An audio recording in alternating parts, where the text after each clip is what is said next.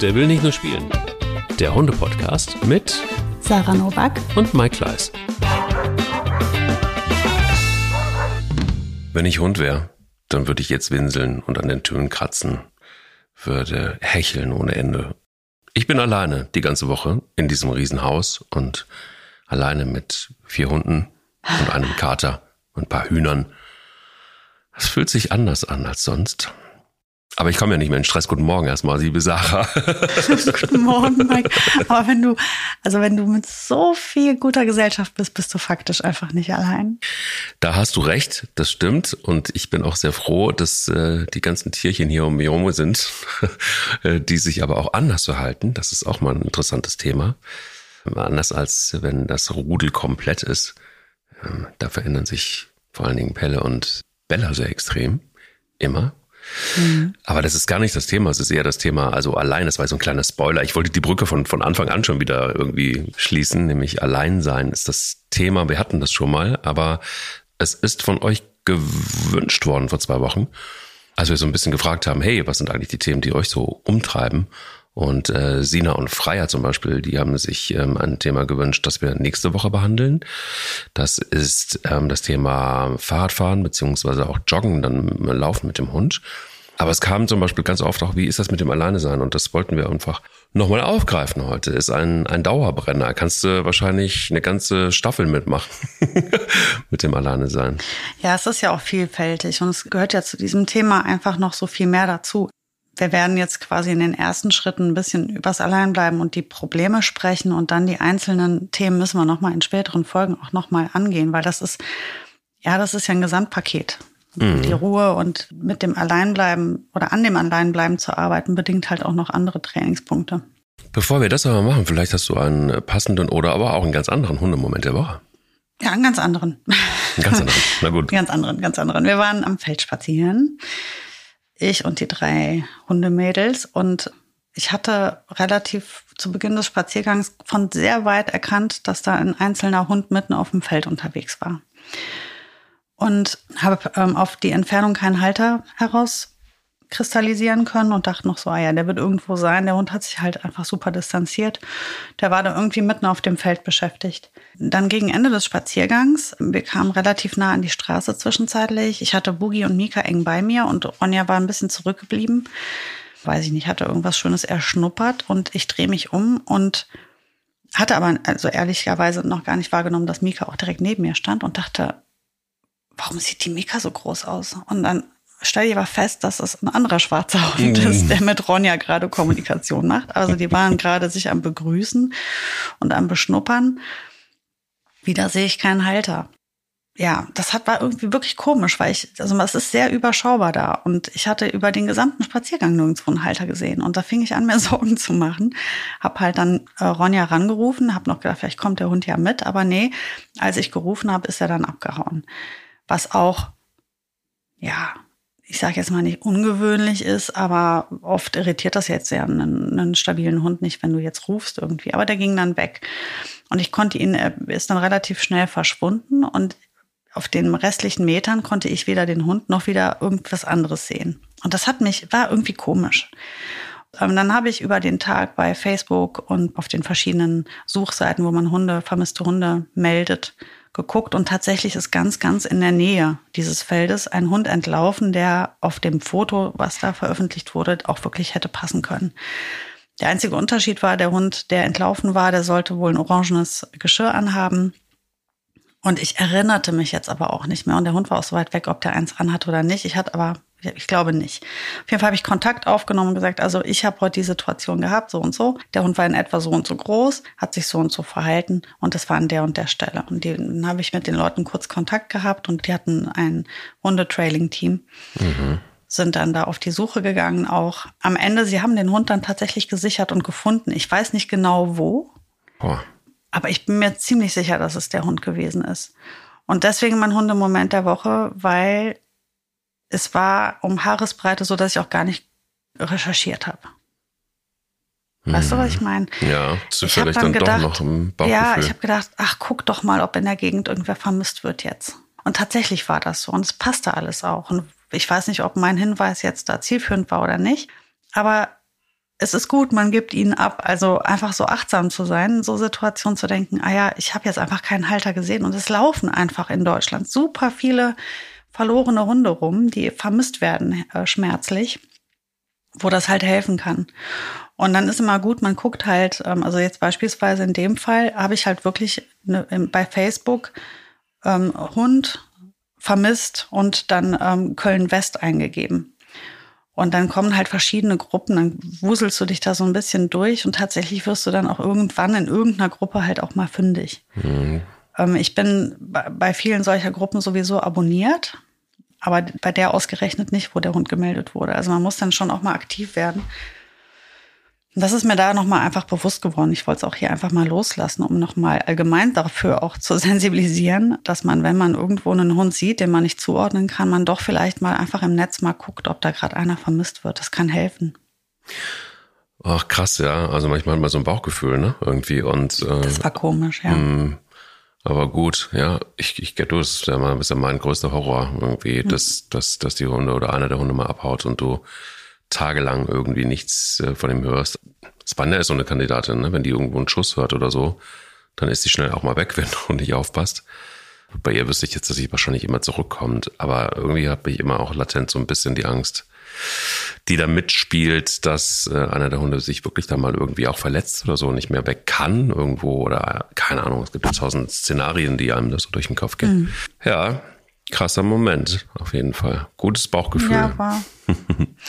ja, ich weiß halt nicht, ne? Ich kann gar nicht sagen, ob der das jetzt war oder nicht. Aber ähm, liegt nahe, ne? Zumindest. Ob das jetzt gepasst hat oder nicht, ich, ja, genau, ich vermute es. Aber unabhängig davon ist mir einfach klar geworden, also da muss man einfach in die Handlung gehen, weil wenn man selbst derjenige wäre, ne, und man, man sitzt da und hat seit Tagen nicht gegessen und geschlafen, und mal den Hund sucht, dann ist man froh um jeden Hinweis.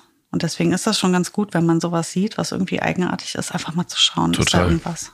Da sind die sozialen Netzwerke dann doch sinnvoll, auch wenn ich sie sonst kritisch sehe. Aber da. Ach so, ja, und noch abschließend jetzt, um das zu beenden, niemals versuchen, den Hund zu sichern. Mhm. Also niemals versuchen, den Hund einzufangen, weil die ähm, in neun von zehn Fällen sind die, wenn sie es sonst vielleicht nicht sind, ängstlich und scheu. Und man vertreibt sie. Also am besten lässt man die ganz in Ruhe und meldet das einfach nur super schnell, damit die, die wissen, wie es richtig geht, dann kommen und das machen. Guter Punkt. Das wollte ich auch nochmal eben sagen, weil das sagt ja auch einfach jeder, immer der in dem Bereich aktiv ist, bloß nicht versuchen, den Hund einzufangen. Das funktioniert in neun von zehn Fällen nicht, auch wenn man es noch so gut macht und meint, das sollte man nicht machen. Ich hatte immer Glück. Immer wenn mir das passiert, das ist zwar zwei, dreimal der Fall, dann ist, sind die auch zu mir gekommen und hatten so eine Marke um, haben sich streicheln lassen und wollten irgendwie auch irgendwie Nähe. Ja, und das, ist Glück, äh, ja. das war dann immer das Glück, ja. Aber mein äh, Hundemoment der Woche geht in die ähnliche Richtung, hat auch was mit den sozialen Netzwerken zu tun. Es ist allerdings eher so ein Hunde-Katzen-Moment der Woche. Ja, ich mache mal mhm. was ganz Verrücktes. Und zwar ähm, war es so, dass was neu war, war, dass ähm, Fido, der Kater, sehr lange weg war. Er hat ein Ritual. Normalerweise geht er so abends um acht. Wenn er was noch gefressen hat, dann geht er raus und bleibt die ganze Nacht draußen. Das findet er irgendwie ganz lustig. Steht aber dann morgens, äh, wenn ich die erste Runde gehe, irgendwie so gegen halb sieben, vor der Tür verlässlich und äh, kommt auch wieder rein. Und an diesem Tag war das nicht der Fall. Er war einfach nicht da. Er war nicht zu finden. Das ist das, was ich bei Katzen so nicht mag dass man dann irgendwie äh, latent in so einen äh, Strudel kommt von, oh Gott, wo ist jetzt dieses Tier? Und äh, mittags tauchte er dann auf und dann gab es, und das war eben neu, eine riesen Begrüßung. Also alle Hunde waren um diesen Kater drumherum und der Kater und äh, Bilbo sind okay miteinander, aber sie sind jetzt nicht Best Friends gewesen. Aber der Kater schmiss sich so an Bilbo ran irgendwie und dieser Riesenhund äh, schleckte einmal irgendwie den Kater komplett ab das war wirklich echt herzergreifend, weil ich das irgendwie bisher überhaupt nicht gesehen hatte. Der mhm. Kater war nass hinterher, er triefte etwas, aber fühlte sich trotzdem ganz wohl. Mhm. Und dann machte ich, äh, ähnlich wie du, ich machte dann anders, ich machte auch dieses Facebook auf und sah etwas, was mich so geärgert hat. Und zwar war da eine Annonce in Anführungsstrichen einer Frau hier aus der Nähe, die schrieb, ja, also meine Katze hat äh, Nachwuchs bekommen und äh, postete auch ein Foto davon. Und ja, ihr könnt euch melden, wenn ihr ein äh, Katzenbaby haben wollt. Äh, die anderen werden dann organisiert. Jo, krass. Und ich so, what? Das heißt, man kann jetzt irgendwie mal schnell noch zugreifen und der Rest wird dann entsorgt. Und dann war ich kurz davor, irgendwie eine riesen Diskussion da irgendwie aufzumachen. Ich habe aber irgendwann mal gelernt, Diskussionen bei Facebook sind völlig unnötig. Es führt zu nichts, nur in die Sackgasse. Und dann waren aber Gott sei Dank irgendwie auch schon Leute, die äh, dann auch ordentlich schon Dampf gemacht haben und ähm, mhm. wirklich dann einfach auch so geschrieben, also nach dem Motto, hey, was ist denn eigentlich bei dir kaputt? Wie wär's denn einfach, wenn du deine Katze dann endlich mal sterilisieren lässt und äh, nicht andauernd sagen, irgendwie ja. Nachwuchs produzierst, der vielleicht viel zu viel ist und es keine Abnehmer gibt und so weiter. Und äh, sie äh, kam dann mit irgendwelchen wirklich kruden, kruden, kruden Argumenten um die Ecke, die einfach keine sind wie ihr wisst da draußen und wie du auch weißt, ich war jetzt nie so Riesenteam Katze. Also deshalb heißt es ja auch, es ist ja auch ein Hunde-Podcast, kein Katzen-Podcast. Aber, aber das hat mich wirklich fertig gemacht. Also es war wirklich so, das hat mich wirklich noch tagelang beschäftigt und, und du, du merkst immer noch, es ist irgendwie so, ich frage mich wirklich so, was ist eigentlich mit Leuten los? Was ist mit ihrer Verantwortung los, dass sie so mit Tieren erstmal grundsätzlich umgehen? Es ist irgendwie einfach so ätzend. Und ich glaube einfach auch leider, dass ähm, so modern, wie wir alle irgendwie sein wollen und wie die Welt und die Gesellschaft sein soll, so fucking alt sind wir irgendwie noch, dass wir irgendwie teilweise auf dem Land, es ist halt immer noch gang und gäbe, dass irgendwelche Katzen, Kinder dann irgendwie ertränkt werden, es äh, gegen die Wand geschmissen werden, keine Ahnung. Also wirklich so mittelalterliche, komische Riten. Mit Hunden wird das auch noch gemacht, ne? Na klar. Na klar einfach nur ätzend. Und ich frage mich einfach so, also echt, wenn ich so Leute erwische, denke ich immer so, ey, hetz ihnen alles auf den Hals, was geht. Die haben es einfach nicht verstanden und die werden sich, das macht mich wirklich richtig wütend. Einfach deshalb, es hat mir so leid getan. Ich war dann irgendwie auch kurz davor, irgendwie äh, zu sagen, gib sie mir alle her. das ist natürlich dann genau die falsche Botschaft. Also was machst du da? Das ist ja, das ist aber wirklich gut, wenn man dann trotzdem, auch wenn es natürlich nicht zielführend ist, dem Menschen das schlechte Gefühl gibt. Ne? Also was bist du eigentlich für ein Mensch? Was überdenk dich jetzt nochmal. Prüf dich mal und geh bitte in Gottes Namen deine Katze sterilisieren. Auf jeden Fall. Ganz schnell. Das ist ja bei Katzen wirklich ein Riesenthema. Das ist ja dazu, daraus besteht ja der Auslandstierschutz fast nur noch, mhm. die Tiere einfach zu sterilisieren, ja. weil dieses unkontrollierte Vermehren einfach ein wirklicher ein Riesenproblem ist. Ja. Ist es auch. Mein Gott. Ja, das hat mich sehr beschäftigt, wie du, wie du merkst, nach wie vor. Ja, klar.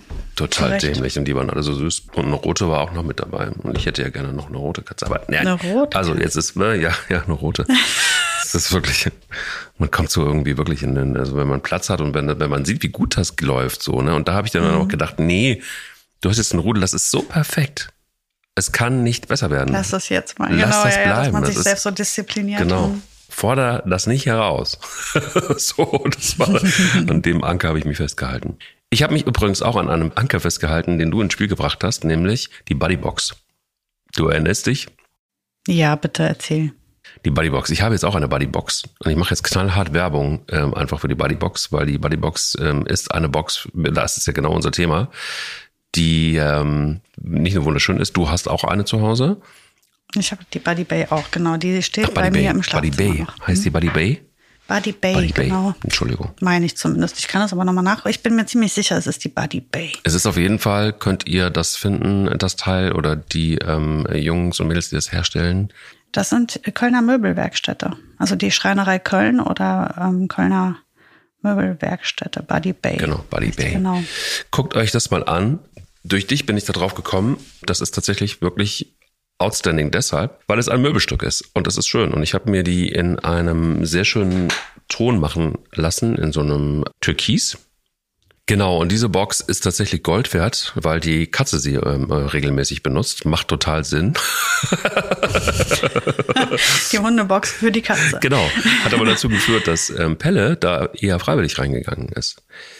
Und das Schöne ist, dass, dass, dass er ja wirklich ein Hund war und streckenweise immer noch ist, der einfach mit dem Alleinsein ein Riesenproblem hat.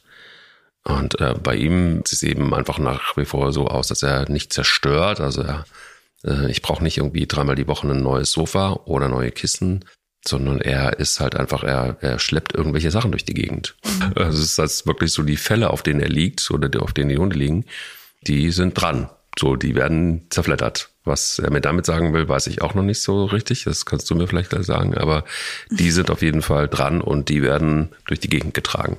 Die Box war der Einstieg eigentlich in ein ruhigeres Leben, weil er in dieser Box erstmal Panik hatte, muss man echt sagen. Also es dauerte sehr lange, bis er sich daran gewöhnt hat, da zu sein. Und auch ähm, dann, als die Tür zuging, fand er das erstmal überhaupt nicht geil, aber ich habe ihn langsam dran gewöhnt.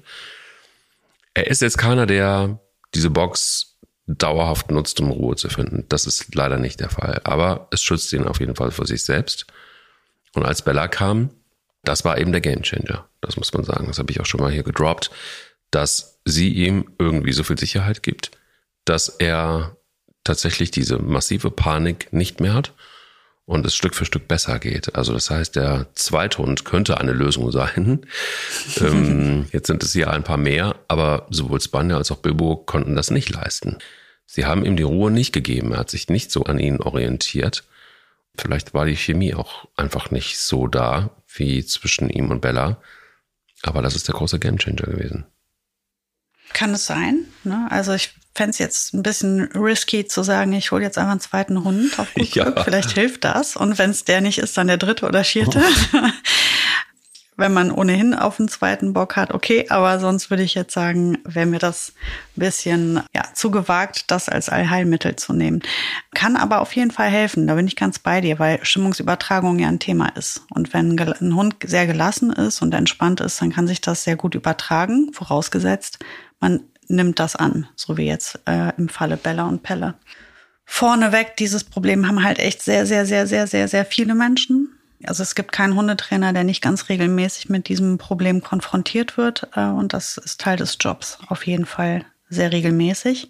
Ja, woran liegt das? Also ich glaube, es gibt halt verschiedene Faktoren. Also erstmal muss man ja herausfinden, woher kommt das Problem? Also was ist das für ein Problem? Ist das wirklich eine Trennungsangst? Also hat der Hund ernsthaft wirklich richtig krassen Stress und Angst oder ist er vor allem frustriert? Ähm, das sind ja Dinge, die äh, ja relativ ähm, eng beieinander liegen, wenn man dann die Symptome sieht nachher, wenn man das Problem sieht. Aber es macht schon einen Unterschied, warum hat der Hund denn jetzt ein Problem dem Alleinebleiben? Ist das einfach der Frust? Wird der sauer, zerstört und bellt und ist wütend? Oder ist das ein Hund, der wirklich, wirklich Angst hat und zittert und Stress hat und hechelt und ähm, es liegt oft optisch beieinander. Man muss halt schon irgendwie versuchen herauszufinden, woran genau liegt es. Mhm. Was man aber in jedem Fall sagen kann, ist, gibt einiges, was man tun kann, um die Situation zu verbessern oder sogar zu lösen. Also es hängt ja natürlich immer schon so ein bisschen davon ab, wie tief das sitzt. Der Grund für dieses Problem kann ja sehr tief sitzen oder oberflächlich sein. Auch da unterscheidet sich das nachher, wie, wie lange man daran arbeiten muss. Was ich aber in jedem Fall sagen kann, ist, es hat was mit der Beziehung zu tun zwischen uns und dem Hund. Und es hat was mit der Auslastung zu tun und es hat was mit der Frusttoleranz zu tun. All diese Punkte spielen hier eine Rolle. Das ist, was ich vorher meinte, die muss man eigentlich im Einzelnen nochmal aufbröseln. Aber ich versuche das mal jetzt oberflächlich schon mal anzukratzen, einfach um Verständnis dafür zu schaffen, warum hat der Hund denn überhaupt dieses Problem.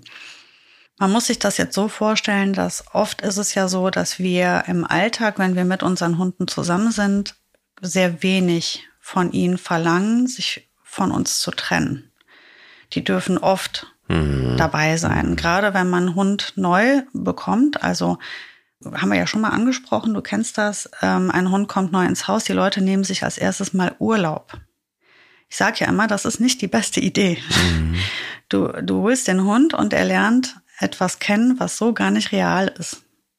Und er nimmt es aber als Gott gegeben. Also er, für ihn ist das dann so. Und plötzlich ändert sich das nach drei Wochen und der Mensch sagt, so, jetzt gehe ich wieder arbeiten, jetzt bin ich einen halben Tag weg. Mhm. Ich war jetzt drei Wochen nonstop 24-7 bei dir und jetzt von, von jetzt auf gleich bin ich mal sechs Stunden weg. Oder vier oder drei, ist ja egal. Das ist einfach schade, ne? Man hat sich selbst versaut. Mhm. Deswegen, also ist ja schön, wenn man sich so viel Zeit nimmt dafür. Das ist ein gutes Signal, aber es ist nicht nötig. Ich finde es nicht verkehrt, wenn man sagt, der Hund kommt an einem Freitag und dann haben wir Samstag, Sonntag, um uns langsam aneinander ranzutasten und dann gehe ich aber montags auch wieder arbeiten. Mhm.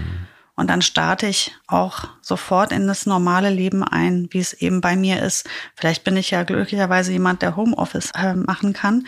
Aber auch da sollte man nicht versäumen. Homeoffice ist vielleicht nicht die nächsten 15 Jahre mein Leben. Und wenn es das nicht ist, werde ich trotzdem meinem Hund beibringen müssen, alleine zu bleiben. Ich fahre ja vielleicht auch mal einkaufen oder äh, bin mal drei Stunden unterwegs, weil ich irgendeine Veranstaltung habe, wo der Hund eben nicht mit kann. Also von daher auch da, wenn ich einen Hund neu ins Haus hole, ist das, was ich als erstes anfange, eigentlich das Alleinebleiben. Weil jetzt kann er es noch am besten annehmen. Er nimmt es jetzt dann erstmal so. Mhm. Das ist dann einfach so. Und deswegen ist es am einfachsten, es direkt von Anfang an auch zu machen. Nur bei den Menschen, die ja zu einem Hundetrainer kommen, ist der Zug ja bereits abgefahren. Da ist das schon vorbei, diese Zeit schon lange meistens. Und jetzt sind wir also in dem Thema drin, dass der Hund das nicht mehr so einfach hinnehmen kann, dass du verschwindest. Ich würde mich immer als erstes fragen, was ist denn okay? Also wie viel ist in Ordnung? Wie viel kann ich denn weggehen? Was kann ich von dem Hund verlangen und zu welcher Tageszeit? Das finde ich ganz wichtig und relevant, zu, sich das mal zu fragen. Wen habe ich vor mir stehen? Ist das ein ganz junger Hund, ein Welpe oder ein Junghund? Kann ich dann acht Stunden arbeiten gehen? Ganz klar nein, kannst du nicht. Ist das ein ganz, ganz alter Hund, der oder ein sehr gesetzter, souveräner alter Hund, kann ich jetzt acht Stunden arbeiten gehen? Ehrlicherweise, ich würde es nicht machen. Aber es ist auf jeden Fall wahrscheinlicher, dass du es schaffen kannst. Es gibt Hunde, die schaffen das gut. Wenn die vorher und nachher vernünftig ausgelastet werden, dann schaffen die auch acht Stunden. Ich weiß halt nicht, ob das so erstrebenswert ist. Ich persönlich finde das halt super schade. So ein gesundes Maß müsste man finden. Bei einem sehr jungen Hund, einem Welpen oder einem jungen Hund sind zwei, drei Stunden schon echt viel. Dann müsste schon mal wieder was passieren. Und was passieren kann sein, dass ein Dogwalker kommt oder die Nachbarin oder die Oma kommt oder irgendjemand kommt vorbei und geht eine kleine Runde mal mit dem raus, dass er sich auch lösen kann, weil die auch gerade die jungen Hunde, die können oft noch gar nicht so lange einhalten. Das ist ein Stress, der zusätzlich dazukommt. Ne? Sie wollen eigentlich nicht in die Bude machen, haben aber eine randvolle Blase. Das macht die Sache ja nicht besser. Ansonsten finde ich für mich persönlich, das habe ich für mich persönlich so abgesteckt, meine Hunde werden niemals länger als fünf Stunden alleine bleiben. Ich finde fünf Stunden echt einfach super lang. Und der Tag ist ja für den Hund sehr kurz. Wir stehen morgens früh auf. Ich gehe abends früh ins Bett. Das heißt, der Tag hat, ich sag mal, zwölf Stunden. Wenn ich den jetzt fünf Stunden alleine lasse, dann ist das schon die Hälfte seines erlebten Tages, sozusagen, die ich weg war. Und das reicht, finde ich auch. In der übrigen Zeit braucht der ausreichend Bewegung und der braucht mich einfach bei sich zu haben. Also der muss wissen, dass, dass jemand anwesend ist. Das ist für mich einfach relevant. Ich kann dann auch noch mal gehen. Ja, aber es braucht auf jeden Fall nach fünf Stunden eine Pause. Der Klassiker, den ich super oft erlebe, den ich ganz traurig finde, ist der, wo man morgens aufsteht. Man geht mit dem Hund eine kleine Runde um den Block, damit er sich löst. Dann fährt man zur Arbeit da liegt gerade eine Nacht dahinter. Ne? Also das heißt, der Hund hat jetzt, sage ich mal, zehn Stunden geruht, mhm. geht kurz Pipi machen und jetzt fährt der Mensch zur Arbeit. Der in dem Hund maximale Energie und Tatendrang und der Mensch verschwindet und er soll jetzt mal erst wieder schlafen. Bestenfalls kommt nach fünf Stunden jemand rein, geht noch mal eine Runde mit dem und dann ist er wieder alleine und der Mensch kommt abends um sechs dann nach Hause, war noch einkaufen oder so und geht jetzt wieder eine Pipi-Runde um den Block. Das heißt, für den Hund war in diesen 24 Stunden waren da drei Unterbrechungen, wo er mal eben eine kleine Runde gegangen ist. In den Stunden dazwischen hat er nur gesessen und sich gelangweilt. An dem Punkt stelle ich mir die Frage, ob ein Hund das richtige Haustier für mich ist. Das ist auf jeden Fall ein Punkt. Ich denke aber auch, dass da oftmals so ein bisschen einfach auch ein gutes, du ansprichst, das Verständnis fehlt, dass einfach ein Hund eine Aufgabe ist und dass das eine Aufgabe ist, die eben nicht nur damit zu tun hat, dass äh, man den Hund streichelt und dass man ihm was zu fressen gibt und dass er irgendwie äh, mit dabei ist, sondern das ist halt auch ein aktives Tier. Das ist halt einfach so. Es ist auch ein Tier, das, das einfach auch äh, äh riechen, also die, die Sinnesorgane. Ne? Alleine das ist ja auch schon irgendwie was, was ein Hund, was ganz extrem an einem Hund ist. Ja, also, also das heißt, die müssen natürlich auch mal irgendwie gucken, was so in der Gegend los ist und ähm, müssen gefordert sein, je nachdem, was es für ein Hund ist. Sowieso, also gibt ja Hunderassen, die wahnsinnig viel Auslauf einfach brauchen, weil sie so agil sind. Und wo du auch Charakter-Changes hast, wenn, wenn sie das nicht kriegen. So, also das haben wir, glaube ich, ganz oft auch in dem Podcast hier schon gesagt, dass man sich vielleicht einfach bewusst macht, A, was heißt denn das ein Hund? Und B, was für ein Hund ist es, den ich mir da anschaffe? Und auch wenn es ein Mischling ist, dann hat man manchmal ja, Gott sei Dank, noch so ein bisschen eine Idee, was da für Hunde drin sein können oder für Rassen. Ich finde es auch befremdlich, das, was du da skizziert hast, das gibt es, glaube ich, wirklich ganz, ganz, ganz, ganz oft. Und ich finde es mega genau. traurig, dass einfach auch Menschen nicht in der Lage sind, so zu reflektieren und auch, nee, zehn Minuten sind halt nicht genug. Für mich ist es total normal, dass ich morgens, gerade so was, was du sagst, nach der, nach der Ruhezeit, das, das ist mein erster Gang und das tut mir auch wiederum ganz gut. Ich bin eine Stunde draußen morgens. Und ich bin mittags eine Stunde oder zwei draußen. Und ich bin nachmittags auch noch mal eine halbe Stunde draußen. Ich nutze halt meine Mittagspause einfach auch dafür, für den langen Spaziergang. Ähm, ja, bei manchen Leuten klappt das dann schon mit dem Weg von der Arbeit nicht mehr nach Hause zu fahren, den Hund zu bewegen. Die haben ähm, ja. teilweise, oder also ich meine ganz ehrlich, man muss einfach früher aufstehen. Das ist ein Fakt. Du musst einfach früher aufstehen, damit die Runde einfach groß ausfällt morgens. Am besten machst du halt auch noch was mit dem Hund. Beschäftigst den. Also diese kleinen Runden, wie die du meinst, ne, diese 10-Minuten-Runden, die finde ich einfach unnötig. Diese Pipi-Runden, die ich eben meinte. Also Pipi-Runden sind nur ein Toilettengang und nicht mehr. Du kannst halt nicht hingehen und sagen, ich arbeite den ganzen Tag und der Hund macht dreimal Pipi. Das ist es. Also da ist es wirklich der Punkt, wo du den Hund besser nicht hast. Du musst den Hund halt be beschäftigen. Es ist kein Thema, das so zu machen, dass du sagst, ich habe, ich gehe arbeiten jeden Tag, mein Hund bleibt zu Hause. Viele Hunde können das super toll meistern, aber nur wenn man denen halt ausreichend Auslastung anbietet. Das neue Tierschutzgesetz wird das sogar vorschreiben. Mhm. Ich weiß gerade nicht mehr ab, wann das in Kraft tritt, aber die haben das gerade neu formuliert, dass ein Hund mindestens mindestens zweimal am Tag und mindestens eine Stunde spazieren gehen muss. Das ist, finde ich, immer noch wenig, aber das ist, das wäre schon, das ist schon so viel mehr, als viele Hunde bekommen. Also von daher eine gute Sache. Eine Stunde pro Gang oder eine Stunde insgesamt? Ja, das ist leider so total unglücklich formuliert. Ich verstehe das so, dass man jedes Mal eine Stunde mit dem gehen muss. Im besten Fall. Aber es kann auch sein. Ich fürchte anders. Hm. Genau, es kann wahrscheinlich, also vermutlich ist es eher gemeint, dass er am Tag eine Stunde gehen muss und das auf mindestens zwei Spaziergänge aufgeteilt sein oh, muss. Also dann wäre das 30, 30, das ist halt wenig. Aber wie gesagt, also ich bin mir ziemlich sicher, dass viele Hunde nicht mehr als fünf oder zehn Minuten morgens und abends gehen und dann vielleicht mittags mal eine halbe höchstens. Und da auch da wird es welche geben, die noch nicht mal die halbe Stunde mittags haben. Und diese Lösung mit einem Dogwalker oder einer Hundetagesstätte muss man einfach überdenken. Das ist eine gute Lösung manchmal. Es ist alles besser, als deinen Hund fünf Tage die Woche am Tag 20 Minuten vor die Tür zu bringen. Das ist auf jeden Fall besser. Und das Geld muss man dann halt einfach in die Hand nehmen. Oder man einigt sich mit jemandem, der es halt kostenlos macht und einfach Spaß dran hat. Aber man muss sich einfach drum kümmern.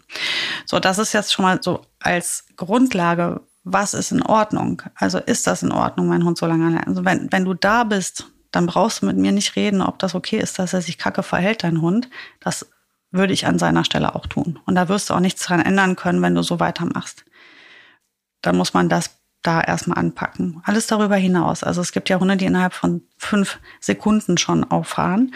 Da geht das nicht darum, wie ausgelastet oder lang oder was auch immer. Die haben einfach mega Frust. Die sind sehr frustriert, die können diese Trennung nicht gut aushalten. Was man hier machen muss von Anfang an am besten, aber dann einfach sonst auch so, so bald wie möglich ist, mit dem Hund üben, sich voneinander zu lösen. Das fällt auch vielen Menschen schwer. Die haben halt selber das Bedürfnis, den Hund immer bei sich zu haben, dass der bei einem liegt, in der Nähe von einem liegt. Wenn er kommt, wird er gestreichelt, er kommt mit in die Küche. Jetzt kein Witz, sie nehmen ihn mit auf Toilette, sie nehmen mit in, ins Badezimmer, sie nehmen ihn mit überall hin. Alles kein Thema, finde ich, finde ich voll okay, wenn dein Hund damit gut zurechtkommt, alleine zu bleiben. Wenn du aber das Problem hast, dass dein Hund nicht gut alleine bleiben kann, dann helf ihn doch schon mal an diesen Stellen. Weil wenn er das nicht schafft, dich auf Toilette gehen zu lassen, wie soll er das denn aushalten, wenn du dann drei Stunden die Bude verlässt? Also muss man ja dann erstmal schon mal da anfangen. Ähm, und wenn man das prüft, dann wirst du sehen, dass das sehr häufig zusammenhängt. Ganz, ganz viele Hunde, die nicht gut allein bleiben können, schaffen das auch im eigenen Haushalt nicht. Die sind, kontrollieren ihren Menschen ständig und kommen auch innerhalb des Haushaltes nicht gut zur Ruhe, wenn der Mensch in Bewegung ist. Weil sie immer mitgehen, immer kontrollieren, wo ist der. Und solange man das gestattet, macht man dem Hund das Leben super schwer. Man findet es aber selber so schön, weil der ja immer dabei ist und weil man ihn gerne bei sich hat. Ich kann das ja nachvollziehen. Ich bin ja selber gar nicht anders. Aber wenn ich einen Hund habe, der ein, Problem damit hat, wenn ich die Tür hinter mir zumache und einfach sage, so, du bist jetzt alleine Punkt Ende aus und ich sehe, ich hinterlasse einen Hund, der damit echt Stress hat, dann kann ich das nicht mehr gestatten, dass der überall dabei ist. Vielleicht kann ich das irgendwann wieder gestatten, wenn wir einmal uns geklärt haben mit dem Alleinbleiben. Aber im, im Hinblick darauf, dass ich sage, ich habe ein ernstzunehmendes Problem, der Hund bellt, hat Stress, zerstört Dinge, was auch immer, fange ich auf jeden Fall an dieser Stelle schon mal an, innerhalb des Haushaltes Trennungen ähm, zu etablieren. Das heißt, es werden Türen geschlossen, ich gehe allein auf Toilette, ich gehe allein ins Badezimmer. Ich überlege mir vielleicht auch einfach Sachen, die gar nicht wichtig oder nötig sind, aber ich mache es, um dem Hund zu helfen. Er geht ab jetzt nicht mehr mit mir in die Küche.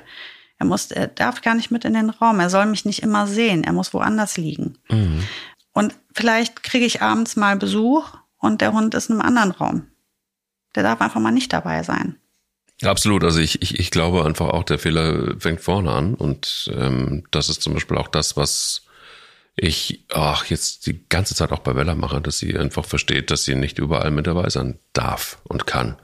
Und die Küche ist zum Beispiel ein Paradebeispiel. Ne? Da riecht's lecker, da wird gekocht, da ist alles möglich. Es ist sehr, sehr verlockend.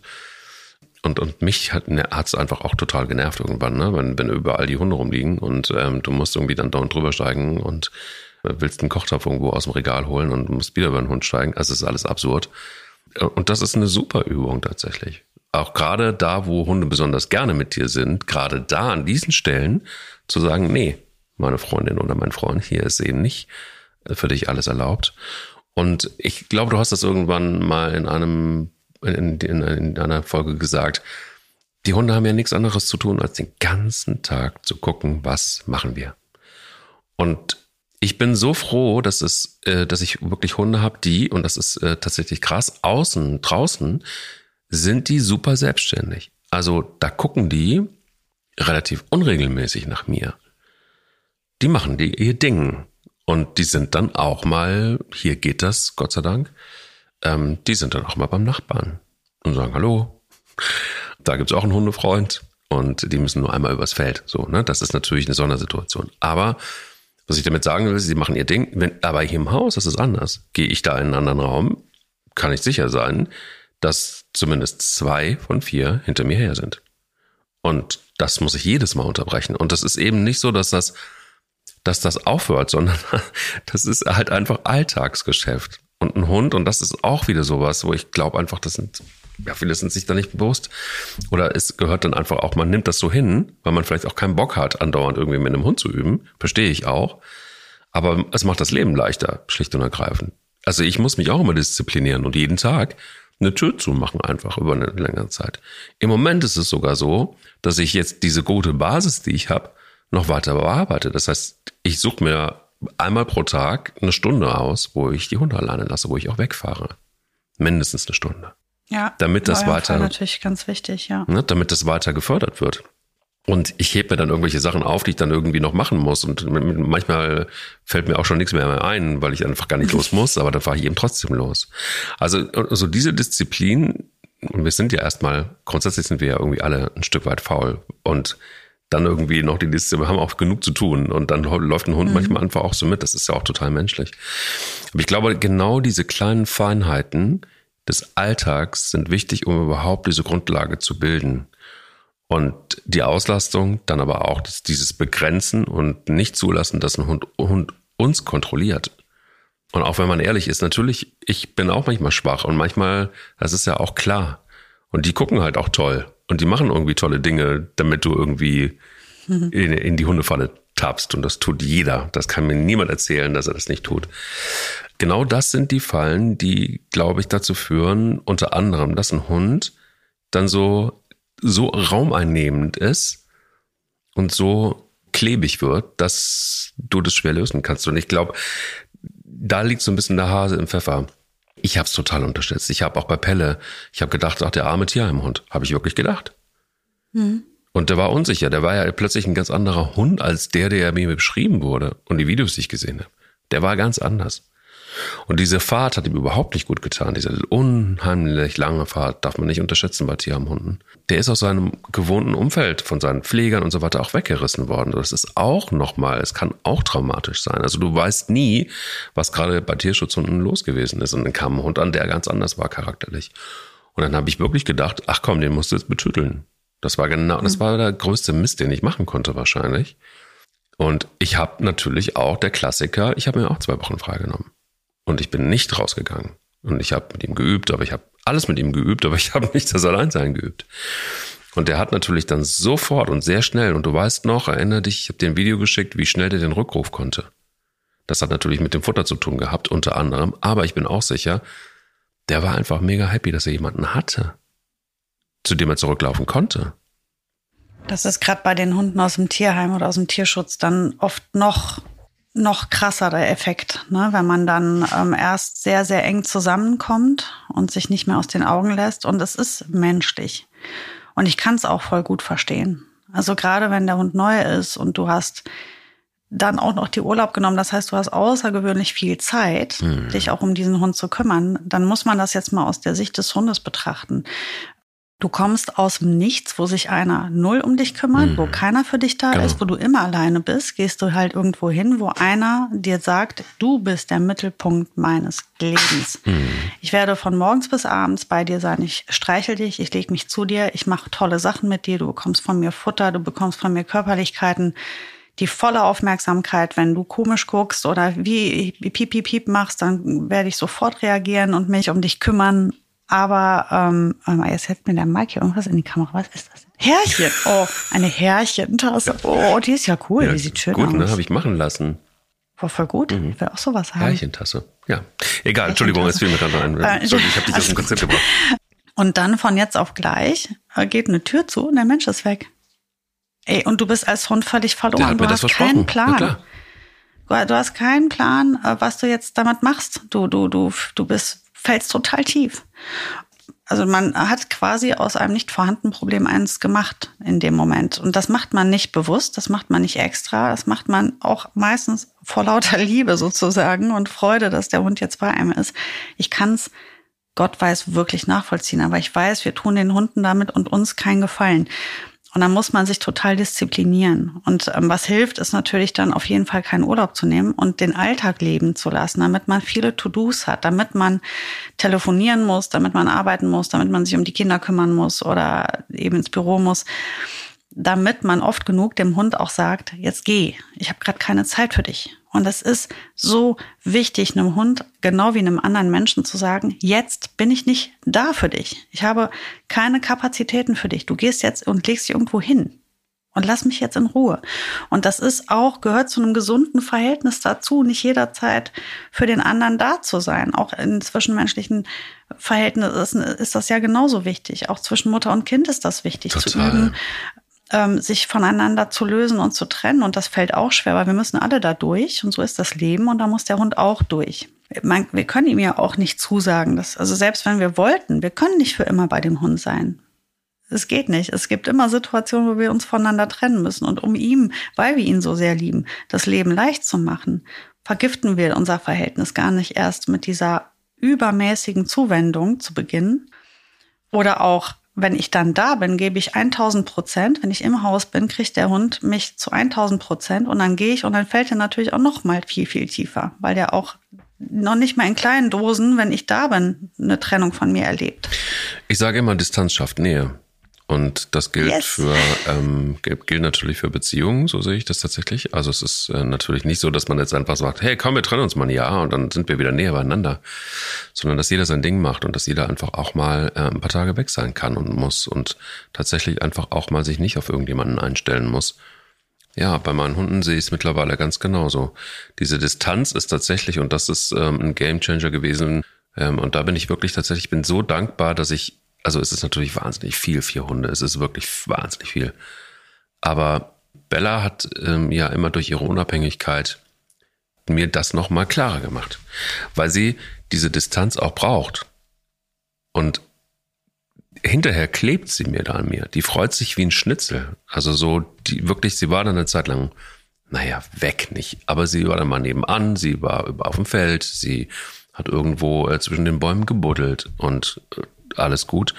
Und dann kannst du sie rufen und dann kommt sie auch erstmal nicht. So. Und dann kommt sie von sich aus und ist total und dann auch wirklich so, sie braucht dann die Nähe und sie legt sich zu dir und sie, keine Ahnung, aber das ist eben genau diese Distanz, die Nähe schafft. Und auch bei, bei Pelle ist es so, dass er ähm, selber ja ein Hund ist, der Distanz braucht. Der sucht die sich. Das ist kein Hund, der ständig, eigentlich vom Charakter kein Hund, der an dir klebt und der andauernd irgendwie gestreichelt werden will und äh, whatever. Aber eben in dem Moment, und da können wir wieder den Bogen auch schließen, in dem Moment, wo ich mich entferne, von ihm entferne, bewusst entferne, fängt der Stress an oder der Frust. Ich habe noch nicht rausgefunden, ob das jetzt einfach Verlustangst ist oder ob es einfach Frust ist. Weil ausgelastet ist er eigentlich immer, bevor ich gehe. Immer. Ja, ähm, Frust kann aber auch dadurch entstehen, dass du jetzt einfach planlos bist. Du, du ärgerst dich, du hättest natürlich gern die Situation anders und ähm, kannst dich nicht entspannen, weil du frustrierst. Und viele Hunde, die mit Frust zu kämpfen haben, das kann man dann, wenn man Kameras installiert, auch sehen, die frustrieren in den ersten Minuten oder in der ersten halben, dreiviertel Stunde und dann irgendwann geben sie halt, legen sie sich hin, wenn sie alles zerstört haben. Ähm, oder oder sie, sie schlafen erst eine Stunde, ne, werden dann wach, finden es halt kacke, machen dann was kaputt und schlafen weiter. Ähm, das erkennst du auch oft. Das ist ja dann Frust. Das ist ja kein Hund, der grundsätzlich einen hohen Stress oder Angst hat, weil der kann ja super gut entspannen. Aber zwischendurch, wenn ihm halt auffällt, ähm, mir ist eigentlich gerade langweilig, wo ist mein Mensch? Das ist ja eigentlich total kacke. Und dann wird was kaputt gemacht. Ähm, das ist ganz klar auch Frust. Wobei das auch oft bei den anderen Hunden, die, die aus Stress ein Problem haben, auch dann zu Frust wird und dann trotzdem was kaputt gemacht wird. Also es ist nicht so, dass ein Hund, der was kaputt macht, grundsätzlich keine Angst hat. Das kann man nicht so, also so einfach ist das dann nicht. So, wo wir beim zweiten Punkt werden. Also der eine Punkt ist ja, wir müssen an unserer Beziehung arbeiten. Unsere Beziehung ist wahrscheinlich eh einfach viel zu eng und wir haben viel zu viel Kontrolle übereinander. So, das ist das eine. Das sollten wir auch auf jeden Fall nochmal aufgreifen in einer anderen Folge. Aber das wäre der eine Pfeiler, den ich bearbeiten würde, wenn ich einen Hund habe, der da Probleme hat. Der zweite ist dann eben die Impulskontrolle, Schrägstrich, Frusttoleranz. Das ist ein großes, ganz großes Thema auch. Sollten wir auch nochmal einzeln aufbröseln. Bröseln. Frust. Also, Frust heißt ja letztendlich einfach eine, etwas auszuhalten, was mir nicht passt also nee, anders. Frust ist ja, wenn ich es eben nicht aushalte. Ne? Also da passt mir was nicht, ich frustriere, ich ärgere mich, ähm, ich werde vielleicht ungehalten. So, und jetzt Frusttoleranz heißt ja eben, ich kann das aushalten. Und das zu trainieren, kann ich eigentlich im ganzen Hundeleben jeden Tag in fast jeder Situation. Mhm. Und das ist jetzt nicht etwas, was ich trainiere nur für das Alleinebleiben, sondern einfach für alles, für absolut alles. Frust aushalten ist der, die Basis für einen guten, entspannten, souveränen, coolen Hund. Das ist der Rüde, der an einer gut riechenden Hündin vorbeigeht, sich interessiert und dann aber es akzeptieren kann, dass er dann nicht drauf darf. Das ist ein Hund, der mit Sicherheit ordentlich gut Frusttoleranz trainiert hat, weil der kann in so einer Situation sagen, ach wie ärgerlich. Ich wäre ja total gern aufgeritten, darf ich jetzt aber nicht. Ist nicht schlimm, ich gehe jetzt weiter. Ist halt so. Blöd gelaufen. Mhm. Es ist nicht der Hund, der dann einfach durchdreht, laut wird, an der Leine zieht, ausrastet, da reinbeißt, Übersprungshandlungen macht, doof wird, äh, weil er jetzt mal was nicht darf. Und wie, das ist jetzt dann die Königsdisziplin. Du siehst den unkastrierten Rüden, der hat eine vielleicht gerade läufige oder interessante Hündin und der hält es aus. Ja, das ist ja wirklich eine große Herausforderung, weil das ist echt einfach sau frustrierend. Und um da anzukommen, muss ich ja in viel, 100.000 Stufen vorher anfangen. Nämlich zum Beispiel mit, ich lege ein Stück Fleischwurst auf den Boden und sage dir, du darfst sie nicht essen. Du bist nicht angeleint oder du bist nicht in der Box oder musst auch auf keine Decke. Ich sage einfach nur, du isst diese Fleischwurst. Das ist meine Fleischwurst. Ich möchte nicht, dass du sie isst das ist echt sau frustrierend für den Hund. Ob das jetzt ein Welpe oder ein Junghund oder ein erwachsener Hund ist, egal. Dieses Training kann ich immer machen. Das ist jetzt ein Beispiel. Ne? Es gibt noch tausend andere Dinge, die wir da machen und trainieren können. Aber es ist jetzt einfach so etwas, was ich so schön zu Hause machen kann. Einfach was Tolles hinlegen mhm. und sagen, für dich ist das nicht. Und weißt du, wann es richtig frustrierend wird, wenn ich es am Ende nehme und selber esse oder wegtue? Und der Hund bekommt es nicht. Der bekommt es auch hinterher nicht. Oh, echt fies. Nein, das du ist bist aber auch echt hart, ey. Das ist nein, nein, nein, nein, nein. Ich bin, ich liebe meinen Hund und deswegen gönne ich ihm mit solchen Situationen ähm, leben zu lernen, weil unser Leben besteht genau daraus. Wie oft, wie oft haben wir das? Wie, in, wie an wie vielen Stellen in unserem Leben stehen wir vor etwas und hätten es gern, kriegen es halt nicht. Und es ist ja nicht so, weil wir dann nicht ausflippen, dass wir es am Ende doch kriegen. Nein, wir kriegen es nicht. Dann müssen wir mit leben. Punkt. Meine Töchter äh, haben das jeden Kennen Tag. das gar nicht. Die, die müssen jeden Tag im Supermarkt an den ganzen Süßigkeiten vorbei und sagen dann, kann ich da was von haben? Und ich sage dann einfach, nein. Und mein Kind kann ja dann nicht sich hinwerfen und einen krassen Anfall kriegen. Und dann sage ich, ja, jetzt hast du einen Anfall gekriegt, jetzt kriegst du es wirklich nicht. Und wenn es keinen Anfall kriegt, dann sage ich, ja, hast du toll gemacht, jetzt laufen wir zurück, jetzt bekommst du alles. Nein, du bekommst es halt eben nicht. Und zwar aus gutem Grund bekommst du es nicht. Und wir gehen jetzt weiter und vielleicht in ein paar Tagen überrasche ich dich mit etwas davon. Lustig ist, dass du genau diese Situationen übrigens auch, wenn du zwei Hunde hast, ich komme jetzt wieder, das ist nicht die Lösung nochmal, ne? Also es muss nicht, nicht aber es kann eine sein. Nein, ähm, zum Beispiel ist es, ist es wirklich toll zu sehen, dass wenn Pelle ähm, ein Schweineohr hat, zum Beispiel irgendwas, was er besonders gerne mag, das gibt er dann auch nicht her. Bella ist tatsächlich so, dass immer das spannender ist, was sie nicht hat. Und dementsprechend liegt die dann, die legt sich vor seine Schnauze und gibt Töne von sich, das habe ich noch nie gehört. Das ist wirklich so, gib es mir, gib es mir, ich möchte es, ich möchte es. Und er ist es die ganze Zeit, während er frisst, gibt gibt er ihr klare Zeichen, du kriegst es nicht. Vergiss es. Und das ist ein richtig, das ist ein, das ist ein Schauspiel, das geht wirklich so lange, bis er dieses Ding gefressen hat. Und da ist auch kein Pardon. Er gibt es nicht her. Das kannst du vergessen. Und da funktioniert es gut. Das ist Frust pur. Frust pur. Dieser kleine Hund. Wunderschönes Beispiel. Dreht Mann. durch. Das ist ein per perfektes Beispiel. Genau so. Genau so läuft das nämlich. Und das ist ja inner, innerartlich völlig Standard. Und wenn du mehrere Hunde hast, erlebst du das ja jeden Abend, wenn du fütterst. Es soll sich mal einer in die, in die Nähe von Boogie Snap wagen. Oder auch mit Bällen oder mit Spielsachen. Wie oft machen die das? Dass sie das einfach besitzen und einfach sagen, kriegst du nicht. Punkt. Und der andere Hund kann das annehmen. Und wir gucken zu und sagen, guck, wie toll die das machen. Aber wir selber schaffen es nicht. Ja, komisch. Wir ne? selber schaffen es mhm. nicht, unserem Hund zu sagen, das darfst du jetzt einfach nicht. Mein Hund will zu einem anderen Hund hinrennen und macht den Harry und ich löse die Leine. Alter, bist du bekloppt? Mach doch sowas nicht. Wenn dein Hund sich gerade gerade voll durchdreht und du machst jetzt die Leine los, das war doch jetzt gerade der perfekte Moment, Frust auszuhalten. Das ist doch jetzt der Moment, wo wir weitergehen. Das ist doch der Moment, wo er sich hinlegen muss und das aushalten muss, dass er eben nicht dahin ja, darf. Ja, total. Und das ist auch, wenn ich draußen bin, dann muss mein Hund auch mal irgendwo liegen und das aushalten, dass er nicht rennen darf. Und mein Hund muss auch mal irgendwo von mir weg sein. Und ich weiß nicht, ob du dich erinnerst, Mike, ähm, als Boogie ganz jung war oder auch Frieda, die haben beide, das ist typisch Malinois auch, wenn es etwas gibt, was sie wirklich, wirklich fertig macht, dann ist das, wenn ich mit anderen Hunden trainiere.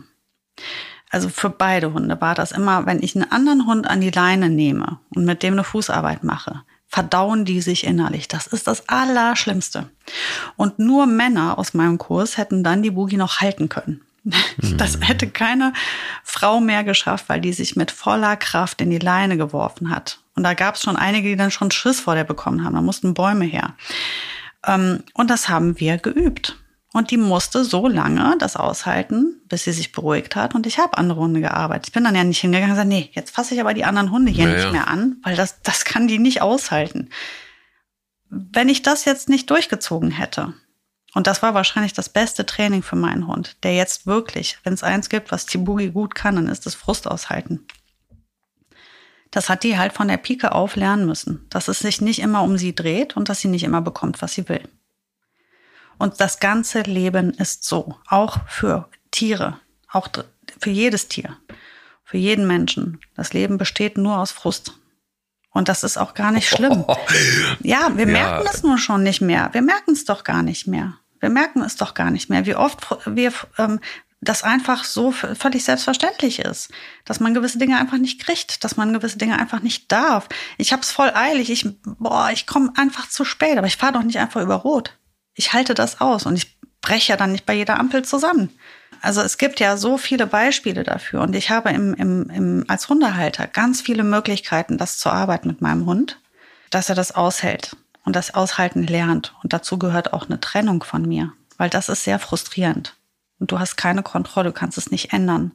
Wenn ich aber schon nicht aushalte, wegen mir ein, ein bestimmtes Leckerchen nicht zu bekommen oder ich es nicht aushalte, mal nicht aufs Sofa zu dürfen. Das ist auch eine schöne Sache, wo man mal Frust trainieren kann. Der Hund darf eigentlich immer aufs Sofa. Jetzt setze ich mich heute drauf, heute darfst du halt mal nicht aufs Sofa. Wie der Hund dich angucken wird. Oder er darf nicht neben dich. Und du schickst ihn immer wieder weg. Also das sind halt Sachen, das ist auch frustrierend für einen Hund. Also man muss halt auch ganz klar sehen, ne, dass, dass ähm, man schmunzelt da so ein bisschen drüber. Es ist tatsächlich ja wirklich ähm, nicht so ohne, weil die Folgen der Frustration, das sagt auch übrigens auch die, die Psychologie oder Psychoanalyse, sind Aggressionen und auch teilweise Depressionen. Und sowas existiert ja tatsächlich nicht nur beim Menschen, sondern auch beim Hund. Also ich glaube einfach, dass, dass hier so ein bisschen auch der Hase im Pfeffer liegt und das ist auch teilweise so ein bisschen underrated, weil die, die Folgen macht man sich, glaube ich, nicht so richtig bewusst. Und das, was wir was wir ja so ein bisschen erleben dann. Ne? Also wir sehen ja immer nur das Endresultat, zerkratzte Türen, ähm, äh, Kissen zerstört, Möbel zerstört, irgendwelche liebgewonnenen Dinge zerstört. Das ist dann das Endstadium im Grunde genommen. Und da einen Hund wieder rauszukriegen, finde ich jetzt zum Beispiel auch wahnsinnig anstrengend. Das geht natürlich dann auch wieder nur über Übungen. Ne? Also du musst im Grunde genommen wieder von vorne anfangen. Also den, den Reset, den wir ja auch immer mal wieder angesprochen haben, also sprich, okay, es ist jetzt irgendwie tatsächlich, das ist jetzt der Stand, wir müssen wieder zurück zum Anfang, wir müssen es wieder aufbauen. Braucht es eigentlich, weil wir sind jetzt schon wieder fast bei einer Stunde, also wir müssten im Grunde genommen einen zweiten Podcast machen, so wie löse ich das wieder auf? Also das heißt, wir haben jetzt erstmal so die Grundlagen gebildet, vielleicht machen wir direkt auch den nächsten Podcast, dass wir wirklich dann einfach mal Rezepte an die Hand geben. Wie löse ich das jetzt wieder? Ja, wie, mhm. wie kriege ich das hin? Wollen wir das vielleicht einfach in der nächsten Folge machen? Verschieben wir Fahrradfahren doch Verschieben wir Fahrradfahren doch nochmal.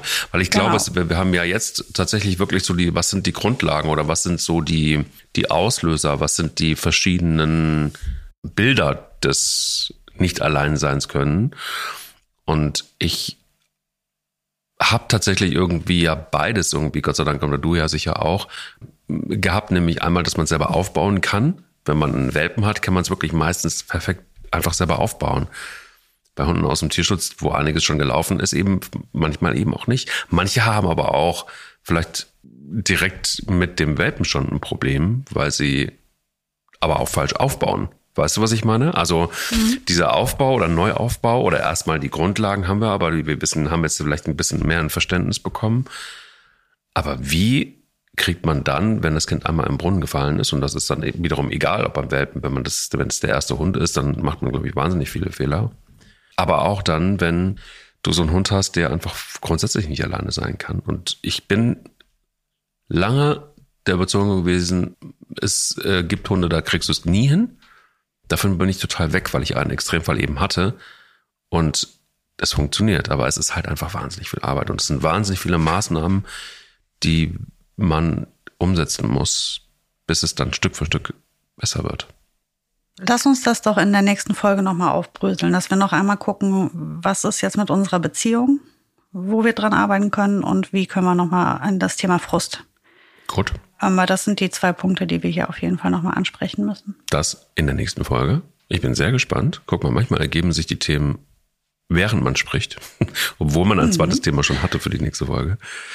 Dann freue ich mich auf die nächste Folge mit dir und wir gucken dann mal, wie wir Menschen vielleicht ein wenig unterstützen können, die Hunde haben, die gar nicht mehr alleine sein können. Danke dir, Sarah. Ich freue mich drauf. Ich danke dir. Bis nächste Woche. Bis nächste Woche. Der will nicht nur spielen. Der Hunde-Podcast mit Sarah Novak und Mike Kleiss.